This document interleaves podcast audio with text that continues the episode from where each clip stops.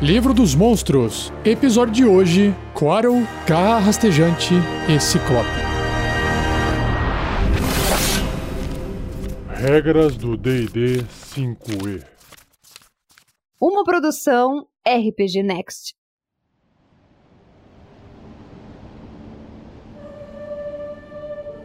Começando então com a primeira criatura do cast de hoje, que se escreve C-O-U-A-T-L, Coatl, mas a pronúncia em inglês ficaria Coatl. Essa criatura, ela parece uma cobra com cabeça de dragão e alada, com asas contendo penas, e na pontinha do seu rabo parecem haver pequenas folhinhas de árvore. Vamos ver então o que, que a descrição do livro traz pra gente.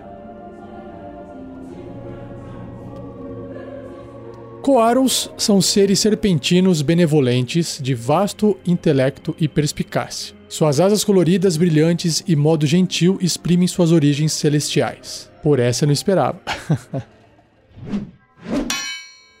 Zeladores divinos. Os Coaros foram criados para serem guardiões e zeladores por um Deus benevolente que não é cultuado desde a aurora dos tempos e que agora é esquecido de todos, exceto dos próprios Coaros. Muitos dos mandatos divinos dados a esses seres foram há muito tempo cumpridos ou não. No entanto, um número de Coaros permanece zelando pelos poderes ancestrais, aguardando o cumprimento da profecia ou salvaguardando os herdeiros das criaturas que eles costumavam guiar e proteger. Independentemente da tarefa do Coaro, ele prefere permanecer escondido, revelando-se apenas como último recurso.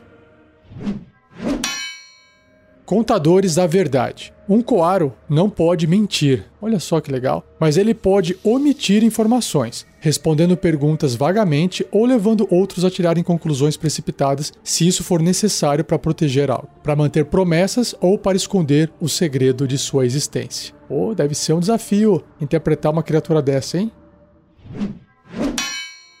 Antigos e raros. Um coaro pode viver por eras sem sustento, até mesmo sobrevivendo sem ar, mas essas criaturas podem morrer de doenças ou com a passagem do tempo.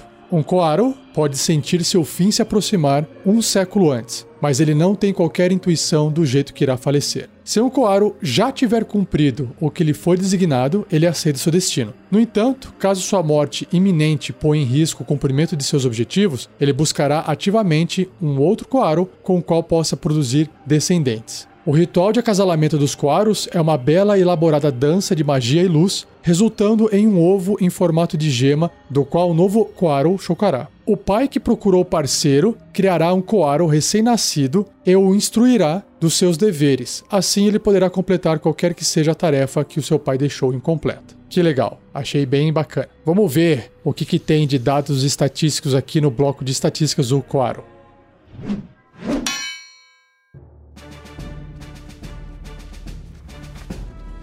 Então, no bloco de estatísticas do Coaro, diz que ele é um celestial médio, ou seja, ele ocupa um quadradinho ali do tabuleiro, ou ele é mais ou menos da proporção de um ser humano, o que é grande para uma cobra, mas é pequeno para uma criatura que tem uma aparência de dragão. E o seu alinhamento, a sua tendência é leal e bom. O que realmente, olhando para ele em aparência, não passa muito essa informação.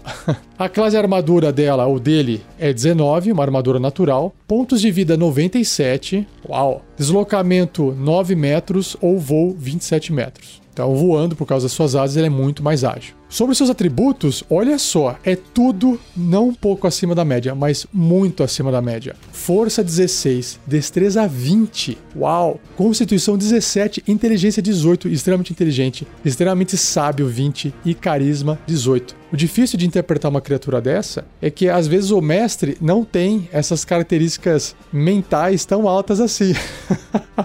Pô, ter uma inteligência 18 é tipo um gênio. Sabedoria 20 é tipo um super sábio. E um carisma, então, nem se fale. Então é difícil interpretar criaturas com esse nível de atributo. Mas continuando. Testes de resistência tem constituição mais 5, sabedoria mais 7 e carisma mais 6. É tudo bônus forte, né? Resistências a dano radiante, olha só, dano radiante não causa dano total nele, apenas metade. E ele é imune a dano psíquico, aquele dano causado na mente, né? Contusão, de que é pancada, não tem como causar nenhum tipo de dano nele com pancada, nem cortante e nem perfurante de ataques que não sejam mágicos. Então, tem que ter uma arma mágica para conseguir causar esse tipo de dano. Sentidos, visão verdadeira, 36 metros. Uau, é o True Sight, consegue enxergar tudo, não tem nem como usar invisibilidade na frente dele. Percepção passiva de 15. Idiomas todos. que apelação, é um poliglota.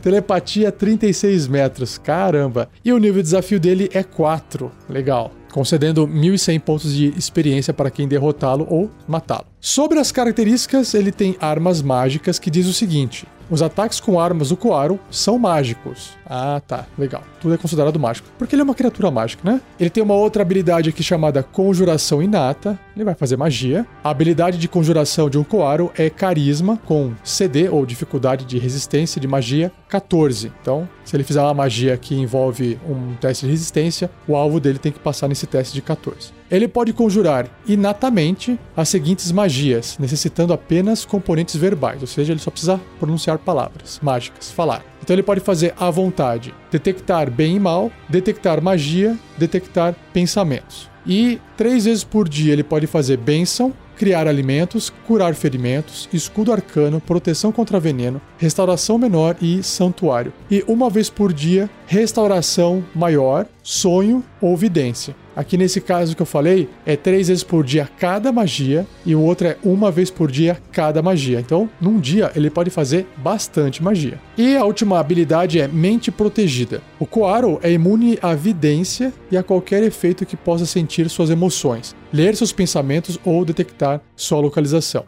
O que faz sentido porque ele não pode mentir. Então, como não tem como ler a mente dele, se ele estiver tentando falar meias verdades omitir informação, não tem como alguém ter certeza se o que ele está falando está sendo eh, manipulado dessa forma. Mas é aquela coisa, ele não tem como mentir. Então, ele não estaria escondendo uma mentira de qualquer forma. Nesse caso, não faria muita diferença. E sobre suas ações, ele tem três aqui: a mordida, constrição, que ele vai prender a criatura com seu corpo de cobra, provavelmente, e mudança de forma. Uau, que legal. Então, a mordida, lembrando que esses ataques são todos considerados mágicos, né? A mordida é um ataque corpo a corpo com arma, mais 8 para atingir, um ótimo bônus. O alcance é adjacente, um metro e meio, uma criatura apenas. Se acertar, causa 8 ou 1d6 mais 5 de dano perfurante, né? Os dentinhos furam. E o alvo deve ser bem sucedido num teste de resistência de constituição com dificuldade 13 ou ficará envenenado por 24 horas, porque ele é uma cobrinha, uma, uma cara de dragão, mas tem língua de cobra, dente de cobra. Então envenena também, por 24 horas com a condição de envenenado. Até esse veneno acabar, o alvo ficará inconsciente. Ah, então não é condição de envenenado, ele fica inconsciente. Pior ainda. Outra criatura pode usar uma ação para sacudir o alvo até acordá-lo. Ah, é tipo um sono, o veneno do sono ali. Legal. Sobre a constrição, é um ataque corpo a corpo com arma, mais 6 para atingir. O alcance é 3 metros, ou seja, o dobro, né? Dois quadradinhos ali no tabuleiro. Ele pode atacar uma criatura média ou menor, né? Porque ele não vai conseguir se enrolar numa criatura grande. E se acertar, ele causa 10 de dano, ou 2d6 mais 3, e esse dano é de contusão, né? que vai esmagar. E o alvo fica agarrado com dificuldade 15 para poder escapar. Até esse agarrão terminar, o alvo fica impedido e o Koaro não pode constringir outro alvo. Claro, ele não pode enrolar em mais uma criatura. E a ideia dessa constrição é causar mais dano do que a mordida, se não quiser deixar a criatura inconsciente, né? Mas é também impedir que ela fuja, escape saia correndo, saia andando por aí. E a mudança de forma, que é a última ação que ele tem aqui da lista, diz: o Koaro magicamente se metamorfoseia, olha que palavra ruim de falar, em um humanoide ou besta que tem um nível de desafio igual ou inferior ao seu, ou pode voltar para sua verdadeira forma. Isso dá uma liberdade para ele se transformar em muitas coisas, né? Ele reverte a sua forma verdadeira quando morre. Qualquer equipamento vestido ou carregado é absorvido ou vestido pela nova forma, a escolha do Koaro. Então imagina, ele pode se transformar em qualquer pessoa, né? Qualquer ser humano, qualquer elfo, meio orc, qualquer tipo de criatura ou besta. Muito bom. Na nova forma, o Koaro mantém suas estatísticas de jogo e a capacidade de falar, mas a sua CA, que é a sua classe armadura, tipos de movimento, que por exemplo, ele voa porque tem asas, mas aí se virar no humano não pode voar, né? Força, destreza e outras ações são substituídos pelos da nova forma e ele ganha quaisquer estatísticas e capacidades, exceto características de classe, ações lendárias e ações de covil. Que a nova forma tenha e ele não. Faz todo sentido, porque isso só pertence à criatura original, né? Se a nova forma tiver um ataque de mordida, o Coaro pode usar essa nova forma de mordida. Faz todo sentido, né? Se ele se transforma num lobo, ele vai poder atacar com a mordida do lobo. Ou um ser humano também pode morder, se ele quiser. Muito bom, que criatura diferente, interessante, fantástica. Vamos então para a ideia de aventura com ela? Vamos lá.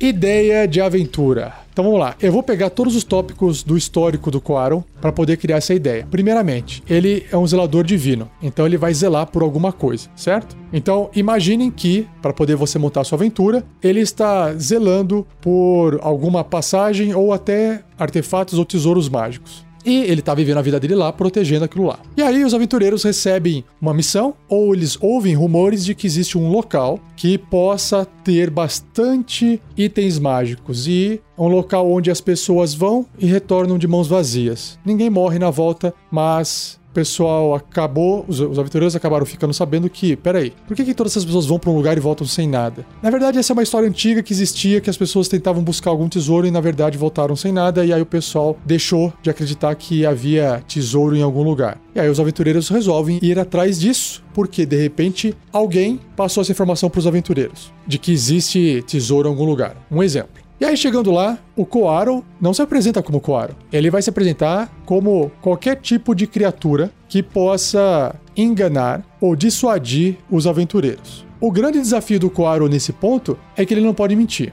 Então, se alguém perguntar para ele se ele viu, vamos supor que tá, sei lá, se ele se transformou num mendigo, ou se ele se transformou numa outra criatura que não apresente ameaça para que os aventureiros não queiram lutar contra ele, né? E aí o pessoal pergunta para ele que, ó, a gente veio em busca de tesouro e a gente quer saber se você ouviu falar alguma coisa de tesouro. O Coaro pode falar assim: é claro que eu ouvi falar sobre tesouros. Tesouros existem no mundo inteiro. Repare que ele não tá mentindo. Eu mesmo, se tivesse encontrado um tesouro na minha vida, eu não estaria assim nessa forma de mendigo, não é mesmo? O Coaro pode falar. Só que o tesouro não é do Coaro. Ele não encontrou o tesouro. Ele está protegendo o tesouro. Então, perceba que ele não está mentindo. Ele está dissuadindo. Ele está tentando falar alguma coisa diferente. Se o pessoal insistir em fazer algum tipo de investigação ou tentar passar pelo Coaro, o Coaro pode assumir uma nova forma e pode espantar os aventureiros. Com a ideia de que ele não tá ali para matar as pessoas, porque ele é leal e bom. Talvez ele possa conversar com os aventureiros e falar assim: olha, gente, e acabar contando a verdade. Eu estou protegendo esse tesouro aqui, e esse tesouro é,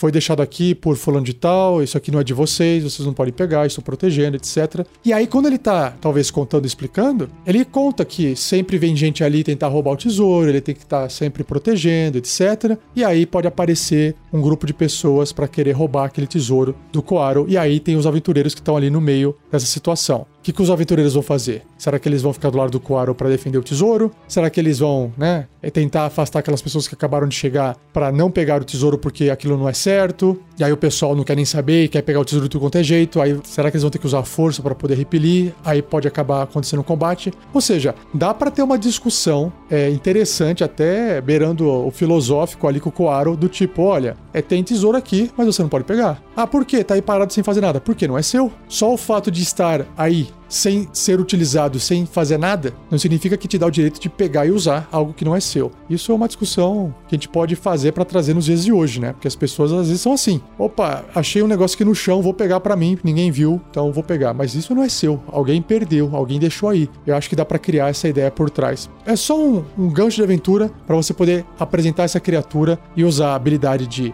mudança de forma, de mordida e constrição se ele precisar entrar em combate e principalmente todas as magias que ele tem: criar alimentos, curar ferimentos. O Coaro até pode se transformar de repente num curandeiro e usar suas magias como se fosse um curandeiro e não como se fosse uma criatura celestial, né? Porque aquilo lá é magia. Então ele inventa ali que ele está fazendo um negócio e cura as pessoas. Ele pode estar tá ajudando as pessoas enquanto ele protege alguma coisa. E uma outra ideia pode ser que ele esteja precisando também é, procurar um outro parceiro, porque alguma coisa está acontecendo com ele e ele precisa encontrar um novo parceiro para poder acasalar, gerar uma nova cria para continuar protegendo o que ele está protegendo. E aí os aventureiros precisam ajudar ele no processo. Também pode ser. De repente ele ficou extremamente ferido no combate com as pessoas pessoas que chegaram e agora ele vai precisar substituí-lo para poder continuar protegendo o tesouro, por exemplo. E aí cabe aos aventureiros ajudarem ele, certo? Tá aí, uma dica e meia de aventura para você, uma dica estendida de aventura para você. Quero ouvir também, quero ler a sua história. Deixe registrado a sua ideia de aventura com o Coaro. Basta acessar o fórum do RPG Next, lá na parte de Ideias e Aventuras com Monstros. O link também tem no post se você quiser acessar diretamente o fórum. Ou acesse o site rpgnext.com.br e vá até o fórum, procure a parte de Ideias e Aventuras. Seja você também um guerreiro uma guerreira do bem. Para saber mais, acesse padrim.com.br barra rpgnext ou picpay.me barra rpgnext.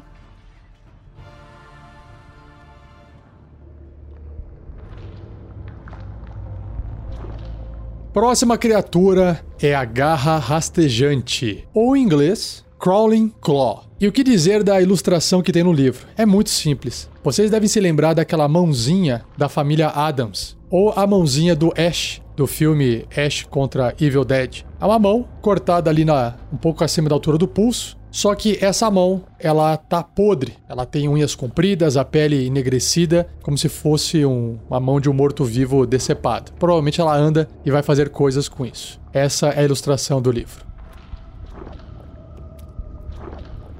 E vamos para a descrição que o livro traz. Ele fala o seguinte: As garras rastejantes são as mãos amputadas de assassinos animadas por magia negra para que possam continuar a matar. Nossa. Magos e bruxos das trevas usam as garras rastejantes como mãos extras em seus trabalhos. Porra, aí eu vi vantagem. Queria uma dessa. Origens mágicas. Através de rituais necromânticos sombrios, a força vital de um assassino é vinculada à sua mão decepada, assombrando e animando-a. Caso o espírito do assassino morto já tenha se manifestado como outra criatura morta-viva, se o assassino tenha retornado dos mortos ou se o espírito tenha há muito ido para outro plano, o ritual fracassa. O ritual invocado para criar a garra rastejante funciona melhor com uma mão recentemente decepada de um assassino. Com essa finalidade, ritualistas e seus servos frequentam execuções públicas para ter acesso a mãos adequadas, ou para barganhar com assassinos e torturadores. Aí sim, hein? Quer dizer, aí sim a ideia que eu tive aqui de aventura.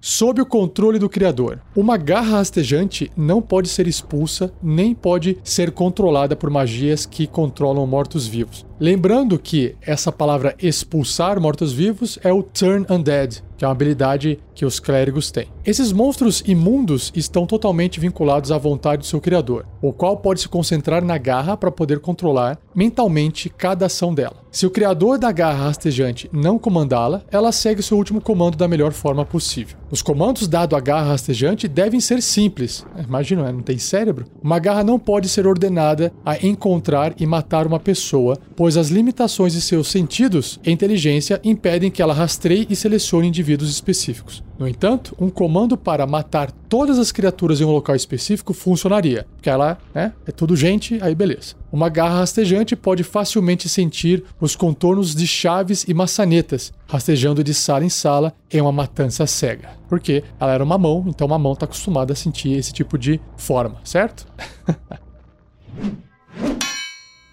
Inteligência maligna. Uma garra rastejante possui um pouco do intelecto e memórias do indivíduo né, de qual ela pertenceu enquanto o corpo era vivo. O ódio, inveja ou ganância que guiava essa pessoa a matar permanece, no entanto. É amplificado pelo estado fragmentado torturante da garra. Deixada pelos seus próprios meios, uma garra rastejante imita e recria os mesmos atos assassinos que cometeu em vida. Uau, então só aqui você fica imaginando coisas maquiavélicas, né? Garras vivas. Se a garra rastejante for animada da mão decepada de um assassino ainda vivo, o ritual vincula a garra à alma do assassino. A mão desencarnada pode então retornar para o antigo membro. Sua carne morta-viva se liga ao braço do vivo, onde foi decepado. E aí, uma vez que se tornar inteiro, o assassino age como se a mão nunca estivesse sido amputada e o ritual nunca tivesse acontecido. Quando a garra rastejante se separar novamente, o corpo vivo entra em coma. Destruir a garra rastejante enquanto ela estiver fora do corpo mata o assassino. No entanto, matar o assassino não produz o efeito na garra rastejante. Pô, que legal. Então dá para esconder que existe ali uma mão rastejante no corpo original da pessoa enquanto ela estiver viva. Legal.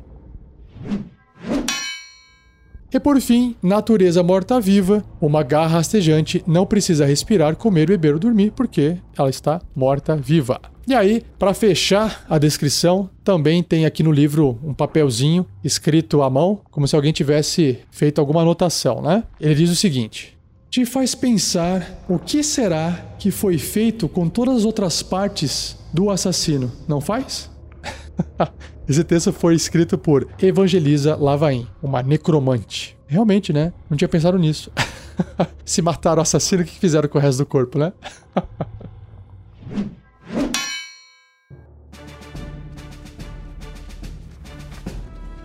Bom, cheguei aqui no bloco de estatísticas da garra rastejante e diz o seguinte sobre ela. Ela é uma morta-viva, uma criatura morta-viva miúda, tamanho miúdo, em termos de jogo, né? Então é um tamanho menor do que o small, do que o pequeno, e o alinhamento neutro e mal. Classe armadura 12, pontos de vida 2, apenas 2 pontos de vida. Deslocamento 6, escalada 6. Então ela anda no chão e na parede normalmente.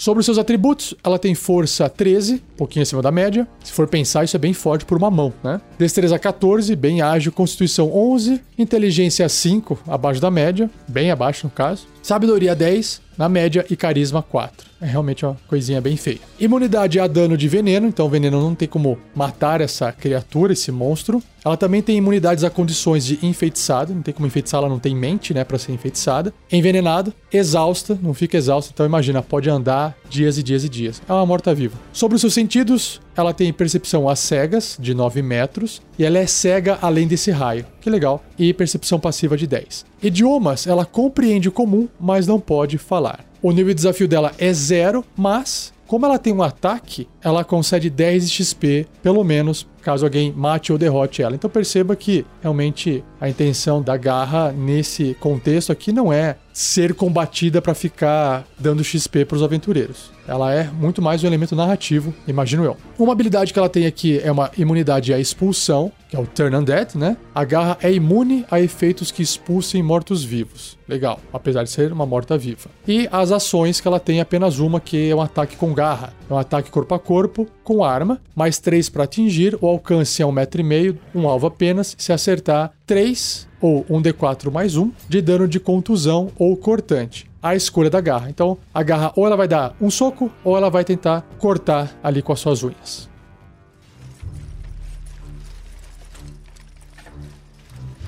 Então eu cheguei na parte mais interessante da garra rastejante, que é a ideia de aventura. E o que eu tenho a propor aqui seria criar um culto de pessoas malignas que são assassinas ou eram assassinas. Todas elas passaram por um ritual de cortar a sua mão, permaneceram vivas e a mão voltou para elas. Então elas fizeram isso, esse culto, sei lá, pode ser 5, 10, enfim. Fizeram isso com algum necromante, receberam essa mão de volta, morta-viva, vivem suas vidas numa cidade, numa vila normalmente, se é que dá para dizer que isso é normal. E durante a noite, quando todo mundo tá dormindo, eles soltam a sua mão, cortam a mão de volta, uma espécie de ritual meio sangrento, entram em coma e a mão serve, ou todas as mãos servem para serem controladas pelo necromante, por exemplo. E aí esse necromante comanda todas as mãos e ele envia as mãos para algum lugar para fazer algum tipo de missão. Ele cobra pessoas que estão devendo, pode ser um agiota que trabalha para burgueses numa aventura e aí esses burgueses acionam esse agiota, entre aspas, para poder recuperar o dinheiro de volta. E aí ele acaba fazendo, usando essas mãos para poder ir lá e pegar o dinheiro de volta de alguém, ou até matar com as mãos. Eventualmente, uma mão ou outra não volta, e aí o assassino acorda sem a mão. E se ele quiser é, continuar servindo esse propósito, ele tem que cortar a outra mão dele. Então, quando os aventureiros chegam na cidade, eles podem acabar encontrando algumas pessoas com umas mãos estranhas, muito feias, outras sem mãos. E aí, o que pode justificar que aquela pessoa perdeu a mão e a mão não voltou. E aí, o que pode acontecer é: qual que é o problema que tá acontecendo na cidade? O necromante, ele tá se sentindo ameaçado por esses assassinos. Porque ele não tá conseguindo mais manter esse culto dessa forma, porque talvez o dinheiro tenha diminuído e aí o pessoal começou a sei lá, ele distribuiu dinheiro, ou ele mandava, e o pessoal começou a se revoltar aos poucos, ou planejar um assassinato contra ele, afinal são assassinos. E aí ele pede ajuda dos aventureiros, os aventureiros não sabem exatamente o que está acontecendo. Ele pode falar que ele, olha, eu trago dinheiro para a cidade, sou eu que sustento a cidade, a cidade aqui vive por causa disso. Todo mundo meio que faz vista grossa porque acontece lá dentro. Tem pessoas inocentes no processo, ou pelo menos pessoas que são cúmplices do que está acontecendo. E aí ele está perdendo o controle da cidade. E aí os aventureiros têm que ajudá-lo. E o que está acontecendo? Olha, tem um grupo de pessoas ali que estão me ameaçando. E aí pode ser que eles uh, sejam direcionados para lutar contra os assassinos, né? Que não deixam de ser assassinos. E aí pode ser que no meio do combate o pessoal conte essa história do que, que aconteceu com eles. E aí os aventureiros descobrem, ou não, que aquele prefeito da cidade, na verdade, o necromante que estava fazendo tudo isso para poder extorquir, ganhar dinheiro. Mas aí fica aquela coisa: peraí, mas ele ajuda a cidade. Tem gente que. É, imagina, é, sabe, é, traficante no, no, meio da favela. É um, um criminoso que tá lá é, vendendo alguma coisa ilícita, e aí ele tá ao mesmo tempo protegendo a população que mora junto dele, e aí as pessoas meio que defendem esse criminoso. Eu acho que é mais ou menos a mesma ideia que dá para fazer aqui com esse necromante prefeito, entre aspas, da cidade. Eu acho que isso daria uma boa aventura, até uma one shot legal aqui, bem interessante. Claro que faltariam criaturas para você poder colocar, para poder lutar. Olha só, se você imaginar que o Quaro, que foi a criatura citada anteriormente, estivesse protegendo o tesouro de alguém, imagine essas mãozinhas tentando ir pegar esse tesouro, ou tentando ir para algum lugar e tentar roubar ou atacar o Quaro. Um monte de mão, né? Porque se tiver um monte de mãozinha, esse monte de mão é capaz de matar uma criatura mesmo sendo forte, certo? Então tá aí. Quem sabe os aventureiros não consigam evitar que isso aconteça. Tá aí minha ideia de aventura. Não esqueça de escrever a sua ideia no fórum lá no RPG Next.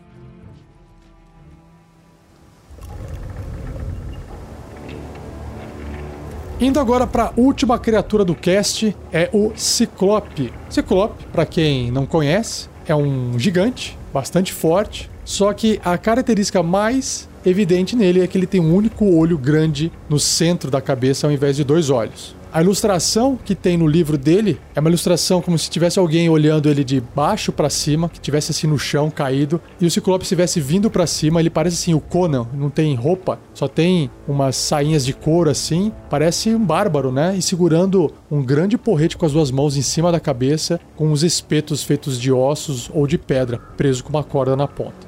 Essa é a ilustração do Ciclope que tem no livro.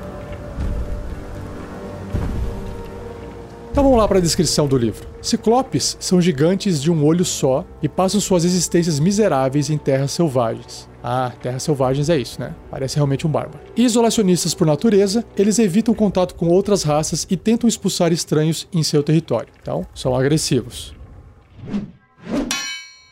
Não religiosos. Lendas contam que os ciclopes são as crias de um dos deuses dos gigantes, mas essas criaturas dão pouca atenção a quaisquer divindades. Eles veem pouca vantagem em orar e detestam rituais, os quais eles consideram complexos e exóticos. No entanto, o ciclope que ganhe benefícios diretos de algum local de poder divino ou que seja ameaçado por uma força ou criatura sobrenatural fará reverências enquanto benefício ou ameaça existir.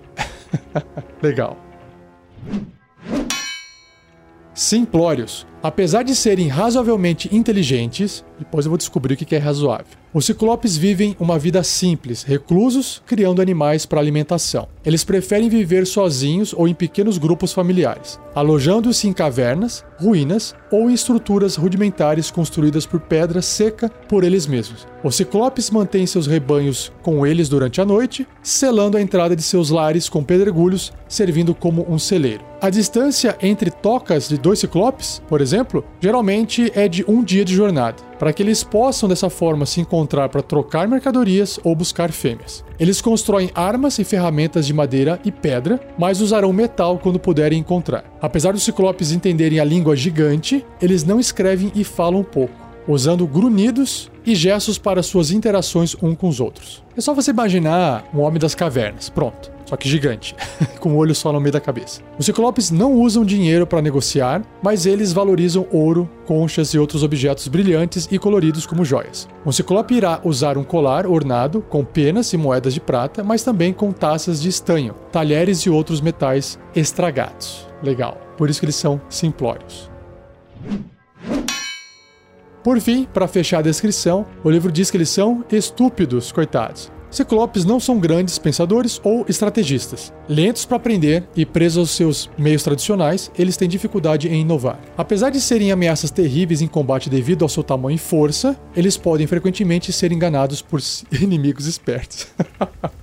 Ciclopes podem ser intimidados e impressionados com demonstrações óbvias de magia. Rudes com pouca exposição à magia, eles podem ser levados ao erro por bruxos, clérigos e outros conjuradores de figuras divinas poderosas. Ah, imagino eu lá fazendo uma magia de uma figurinha divina poderosa, ele fala: Nossa, meu Deus, que medo. No entanto, seu sentimento de orgulho os faz reagir com violência sanguinária, vingativa, quando eles descobrem que o indivíduo que eles imaginavam ser um deus, entre aspas, é um mero mortal, né? Porque o mago na frente dele pode parecer um deus, dependendo da magia que ele fizer, né?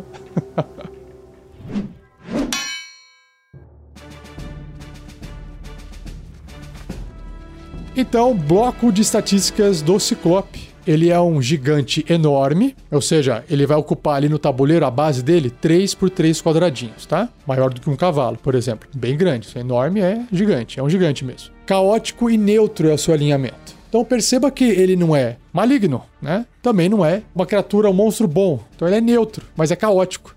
Então tem que tomar cuidado. Classe armadura 14, uma armadura natural. Pontos de vida 138, bastante ponto de vida. Deslocamento 9 metros. Beleza, então dependendo de quem estiver correndo dele, consegue fugir, né? Um humano fica correndo pau a pau com ele ali, né?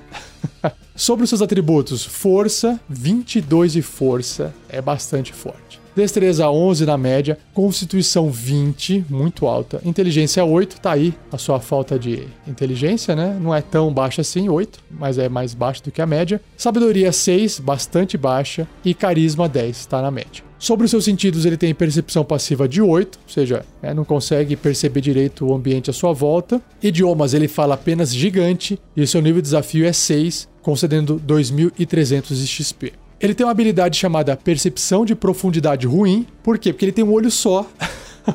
ele não consegue ver em perspectiva, né? Ele não tem essa noção do 3D, do espaço 3D direito. Então, o Ciclope tem desvantagem em qualquer jogada de ataque contra um alvo que esteja a mais de 9 metros de distância dele, porque esse um olho só dele não ajuda.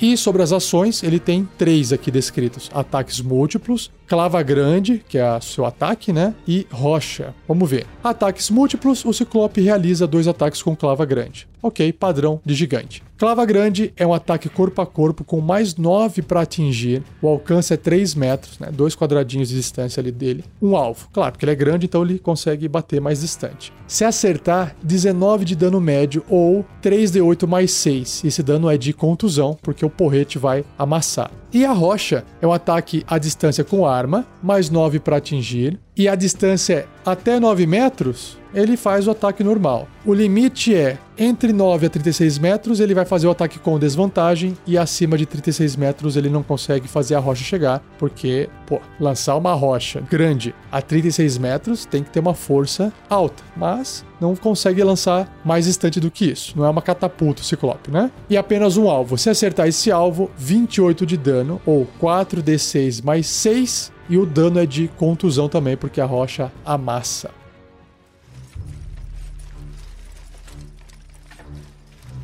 Ideia de aventura com o Ciclope. Imagine que os aventureiros estão viajando, passando por algum local, numa região mais rural, afastada das cidades, e um fazendeiro, uma pessoa que tem ali um terreno, animais, ele acaba conversando com os aventureiros e pergunta se os aventureiros não poderiam ajudá-lo no problema, em troca de comida, hospedagem ali na, na casa dele. E qual que é o problema? O problema é que tem gigantes criaturas que roubam os animais à noite, de vez em quando, e ele não sabe do que, que se trata. E aí os aventureiros vão falar: bom, a gente pode ir lá investigar. E aí eles vão investigar e descobrem que se trata de um ciclope. Certo? Nessa abordagem, não necessariamente precisa ser um ataque, não precisa ser um combate. Por quê? Cria uma cena onde o Ciclope esteja cuidando dos animais, vivendo a vida dele e não necessariamente né, sendo agressivo. E cria um, uma forma de fazer os aventureiros poderem enxergar isso do Ciclope sem que o Ciclope os perceba, mesmo porque a percepção passiva do Ciclope é muito baixa, né?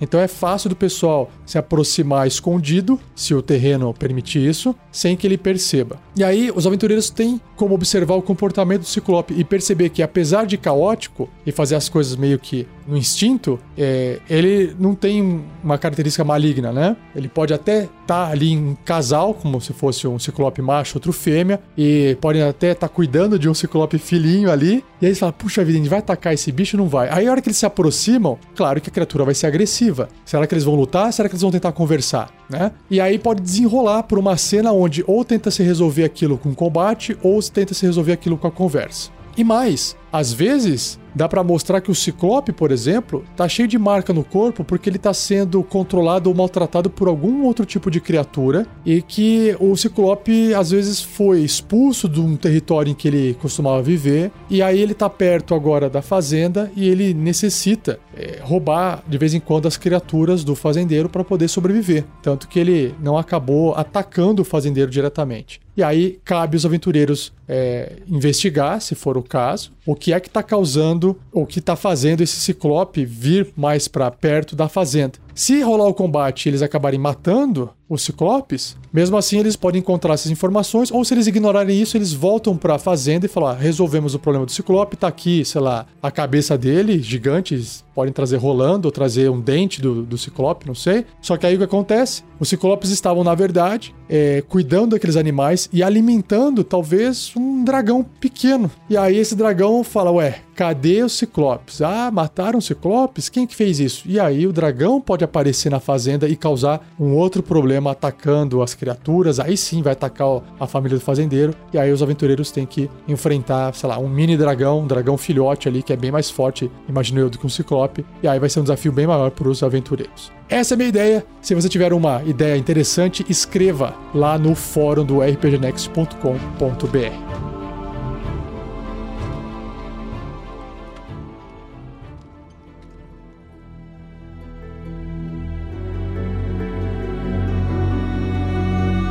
assim eu encerro mais um episódio do Regras do D&D 5e, versão Livro dos Monstros. Espero que você tenha gostado. Se tiver dúvidas sobre alguma das criaturas, alguma coisa que eu disse aqui nos episódios, envie um e-mail para rafael47@rpgnext com.br ou você pode escrever no post desse episódio a sua dúvida. Meu interesse é juntar dúvidas e fazer um episódio especial respondendo todas elas, tá bom? Não se esqueça de compartilhar o episódio com quem você acha que vai gostar. Agradeçam ao Gleico Vieira Pereira pela edição desse cast mais uma vez. E queria anunciar aqui uma das plataformas que a gente usa para arrecadar doações ao vivo em nossas lives RPG, que é o PicPay. Se você não tem esse aplicativo instalado, não tem uma conta, sugiro você criar. É um aplicativo de controle financeiro, troca de dinheiro através do aplicativo. Não paga nada, é gratuito. Nós temos uma conta lá em rpgnext. Se você entrar com código promocional RPGNext tudo junto e você fizer um pagamento de 10 reais com cartão de crédito, o PicPay te devolve 10 reais. Então aqueles 10 reais saem de graça para você. Além disso, o PicPay nos passa 10 reais. Então o PicPay desembolsa 20 reais. 10 para você e 10 para quem indicou, que no caso sou eu falando aqui para vocês, tá? E aí você pode, se você quiser, pegar esses 10 reais e usar dentro de uma live do RPG Next lá na parte gamificada da live. Você pode ir lá doar esses 10 reais e ajudar os aventureiros a fazerem